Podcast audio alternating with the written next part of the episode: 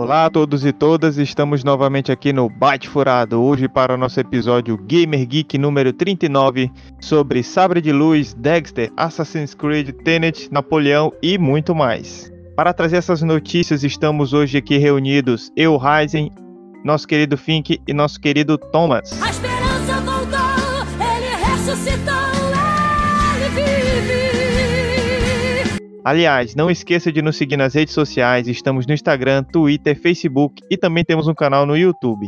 A nossa primeira notícia de hoje é insana. Engenheiros criam sabre de luz de verdade. O engenheiro James Robson mostrou em seu canal do YouTube The Hacksmith um sabre de luz real do tipo usado pelos Jedi no filme Star Wars poderoso o suficiente para cortar uma porta de aço. Sobre o fantástico e mortal equipamento, o líder da equipe de engenheiros afirma que se trata do primeiro sabre de luz retrátil baseado em plasma do mundo. Seu punho, construído no estilo steampunk, é capaz de enviar um fluxo laminar de gás propano líquido comprimido e oxigênio que queima a uma temperatura de 2,2 mil graus Celsius. Nossa senhora. A queima ocorre de forma concentrada através de bicos laminares utilizados pelos construtores de forma que permite o escape de um fluxo extremamente concentrado de gás, formando um feixe de plasma. Esses bicos, aliás, são os mesmos utilizados na indústria para soprar o vidro incandescente e custam cerca de 4 mil dólares, né? Se de converter por reais aí, que tá mais de 5, vai dar muito. Nos testes, o sabre artesanal mostrou ser super eficiente ao passar direto por uma porta de aço. Além do mais, é possível, é, misturando alguns produtos químicos, mudar a cor do sabre. Ele pode ficar verde, vermelho, amarelo, âmbar. Então, misturando alguns tipos de produto químico, por exemplo, o sal de cozinha, é, torna o sabre amarelo. E aí tem outros compostos que podem ser adicionados. Eu vi o vídeo Vamos deixar o vídeo na descrição do episódio e eu achei sensacional esse sabre de luz. Eu achei espetacular. E vocês, bate furados? Já podemos abrir a Legendai e começar a aplicar a força aí, que o sabre já tem, né? Ele é, é um sabre baseado em plasma, né? Então, fogo, calor. Não aconteceria bem que nem nos filmes, né? Dos sabres se baterem assim, né?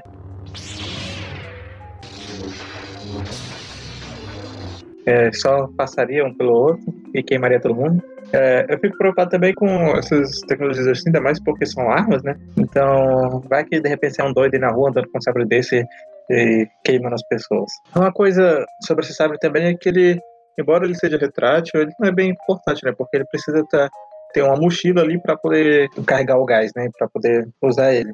É, os ouvintes e as ouvintes poderão ver no vídeo que não é só um sabre, né? Ele vai precisar ali, de uma mochila especial que eles fizeram, todo um projeto, porque realmente precisa de uma gama de tecnologias especiais ali para fazer esse sabre. Mas eu achei que o vídeo ficou bacana, ficou bonito. Realmente não é uma coisa fácil de fazer, eu acho que nem é, é todo mundo que vai sair por aí fazendo.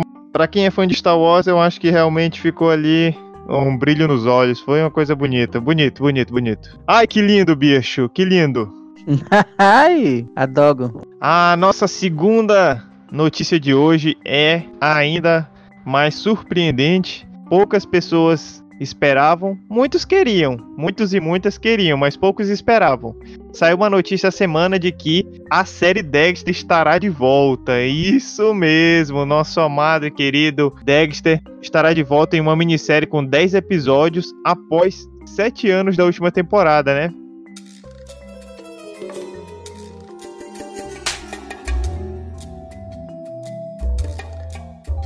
A última temporada acabou em 2013. O Dexter se passou em oito temporadas, de 2006 a esse ano de 2013. Foi um sucesso de audiência. E a gente tinha o Michael C. Hall, né, como o nosso querido Dexter, que era um analista forense, né, de análise de gotas de sangue. Essa série ela foi premiada. O Michael C. Hall, inclusive, ganhou o Globo de Ouro de melhor ator de série dramática é, em 2010. E muitos fãs estavam aí pedindo, né, para que retornasse a série, principalmente da forma que acabou. É, a última temporada é, foi difícil para os fãs, mas eu acho que já ninguém acreditava mais que essa série ia retornar, mas era o desejo da gente, fãs, eu mesmo sou muito fã do, do Dexter, tenho até os livros. Gostei menos dos livros, até parei de ler, mas a série eu gostei bastante e, nossa, se puder vamos dizer assim, consertar o que eles fizeram nessa última temporada. E uma coisa é, importante é que o presidente da Showtime, o Gary Levine, disse o seguinte: só revisitaríamos esse personagem único se pudéssemos encontrar uma abordagem criativa que fosse digna do brilhantismo da série original. Estou feliz em informar que Clyde Phillips e Michael C. Hall encontraram e mal podemos esperar para filmar e mostrar para o mundo. Então essa produção ela está prevista para começar em janeiro e a ideia é que a estreia dela já vai acontecer aí no final do ano que vem. Então eu mesmo sou grande fã já estou bem ansioso por esses episódios. E vocês aí, Bate Furados? Essa noite vai acontecer novamente, novamente.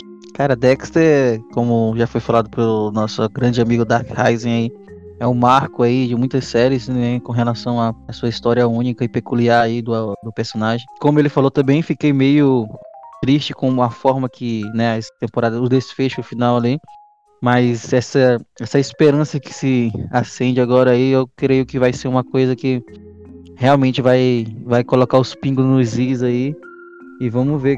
Eu acredito que vai, vai ser só um experimento aí para a série continuar ainda, hein? O que, que vocês acham?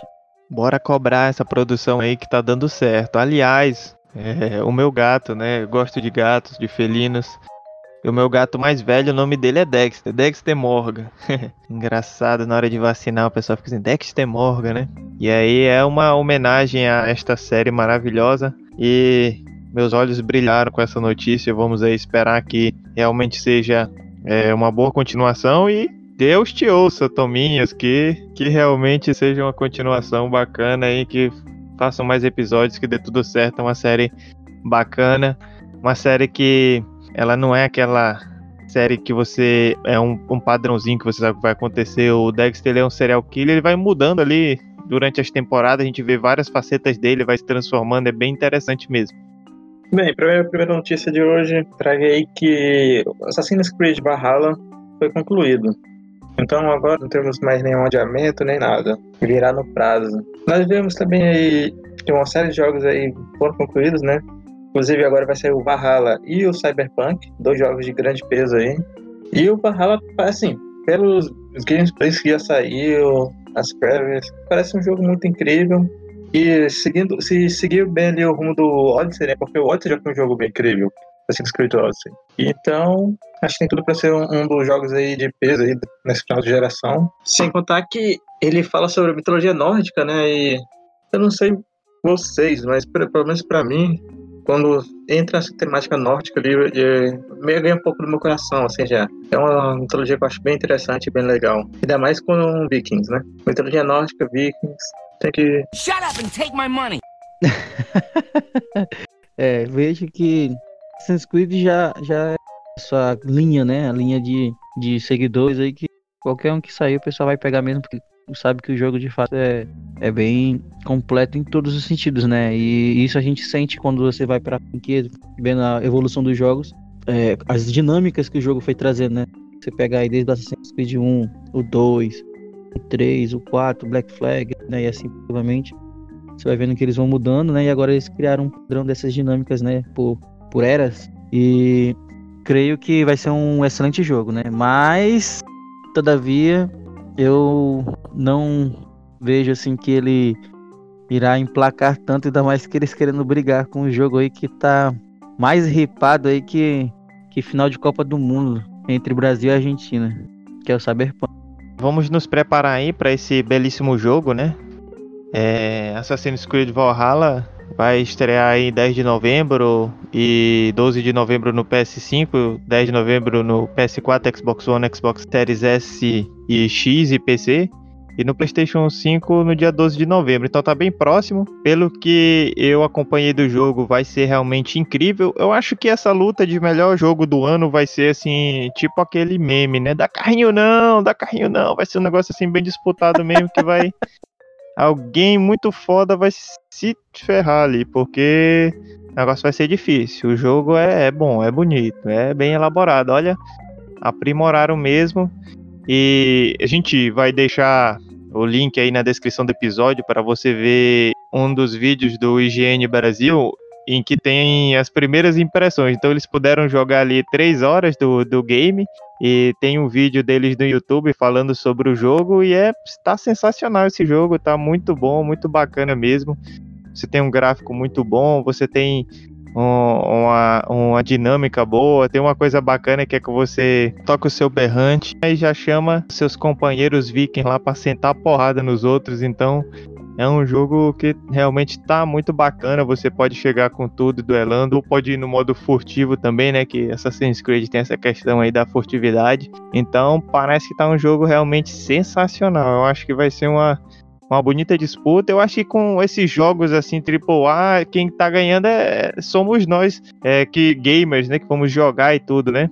Apesar de que os preços aí estão vindo altos, vão, é, tudo aumentou, mas assim, a qualidade está muito elevada, né? Então, a gente está chegando aí no final dessa é, de uma geração entrando em outra e a gente está vendo uns games aí muito elaborados, bem feitos, muito bons. Sobre, sobre essa questão que o Dark Rising colocou, né? Eu achei interessante também essa questão que eles colocaram sobre a forma de como vai ser feito, né? É, lembra muito um jogo que não foi tão bem emplacado da Ubisoft, né, que é o For Honor, é, a forma como vai acontecer as invasões vilas, né? Então assim, vai ser vai ser algo assim que você vai se sentir mesmo fazendo a invasão com seus companheiros, né? E já foi colocado justamente a questão da dinâmica que independente do nível do NPC, você vai conseguir morrer por qualquer tipo de NPC se você não utilizar de uma boa estratégia na hora do combate. Isso também vai ser interessante também. Vai dar mais dinâmica e realismo na hora do combate. Vamos ver como é que vai ficar esse jogo também, vai ficar mais bacana. Uma coisa que o Thomas falou mesmo foi da evolução aí, eu mesmo que acompanho o jogo ali desde o Assassin's Creed 1, ele quase todos, na verdade. A gente vê uma evolução muito grande assim dos jogos. Tu pega 1 pro, pro Odyssey, é uma. mudou muita coisa, inclusive o modo de atacar, a jogabilidade em geral. E a gente vê que vai evoluindo cada vez mais. Tipo, no 1 tu não podia nadar, tu no moto podia andar de cavalo, tu não tinha viagem rápida. Aí no 2 já foi melhorando, já foi adicionando várias coisas, no 3 foi melhorando cada vez mais, no 4 adicionou navio. Agora quase todos têm, têm navio, né? Eles foram vendo que foi, que foi dando certo, e né? foi melhorando, melhorando. Eles foram nos últimos trazendo cada vez mais esse aspecto mais RPG para os jogos e eu acho que eles estão acertando e vai ser assim um grande jogo. E realmente, essa, assim, pelo menos esse final de geração, eu tô vendo assim muitos grandes jogos saindo mesmo. Esse ano, eu acho que na lista de indicados assim para os melhores jogos do ano, já vai ficar tão carregado que jogos fodas vão ficar fora da lista já. Jogos assim que nos outros anos poderiam até ganhar. É, foram deixar tudo pro final. Seguindo, nós temos aí que Tenet, o filme.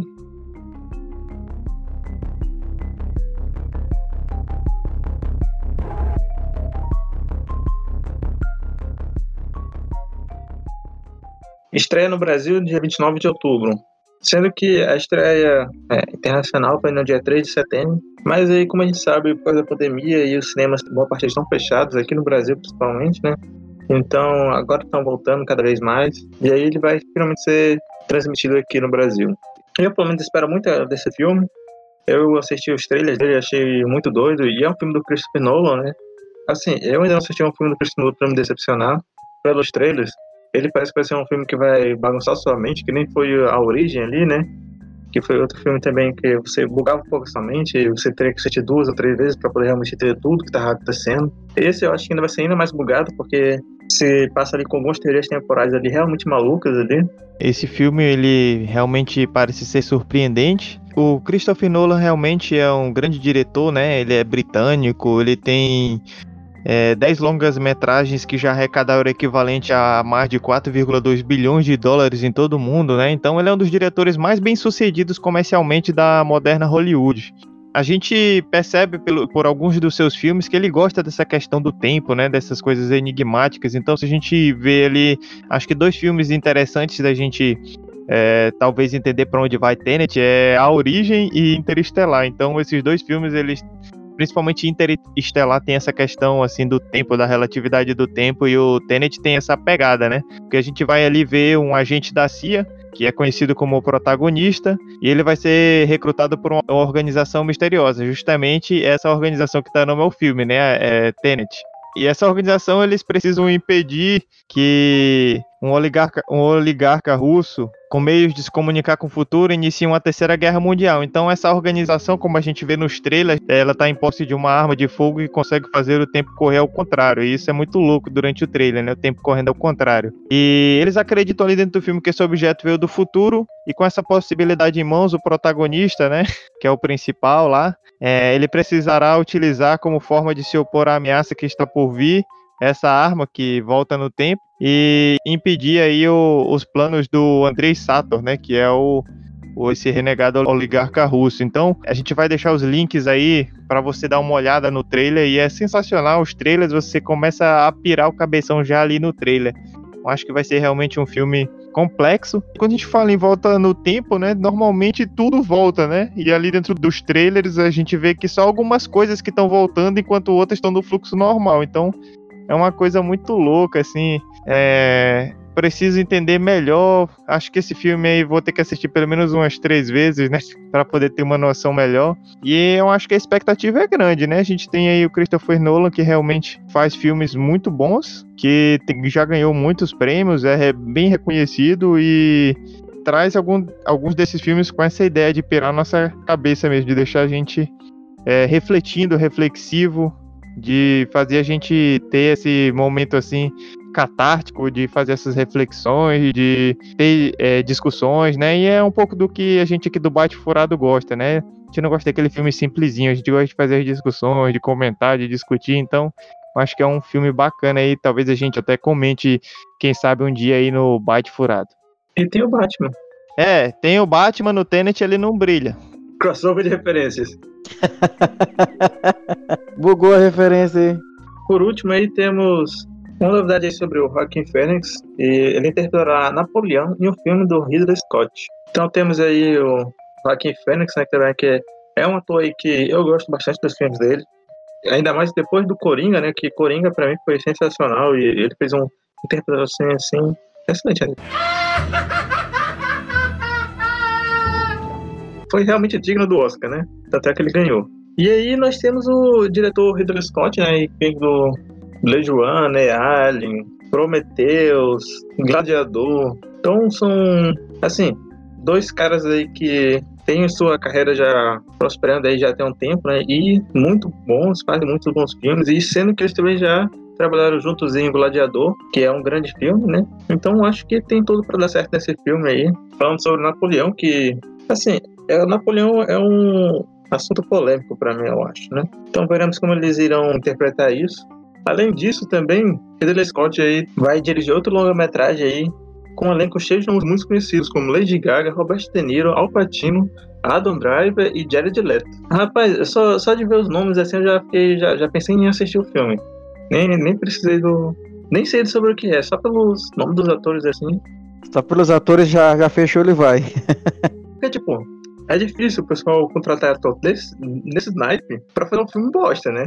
Seria tipo, deixa eu jogar milhões aqui fora, porque esses atores aí valem muito. Então, com certeza vai ser algum filme de sucesso aí, né? Bem, Ridley Scott realmente é, não dá para poupar palavras, né? Um grande e renomado diretor, também é britânico. E aí, entre os filmes, como o Fink já falou aí, temos Alien, Blade Runner de 1982, Gladiador, Falcão Negro em Perigo, Cruzada de 2005, Prometheus de 2012 e mais recentemente, talvez aí para quem é mais novo, Perdido em Marte, né, de 2015. E eu acho que esse filme do Napoleão vai ser interessante. Eu é, também não sou muito fã do Napoleão, mas ele realmente fez algumas conquistas importantes, né? Tem um papel marcante na história e sendo interpretado aí por o Oscarizado, né?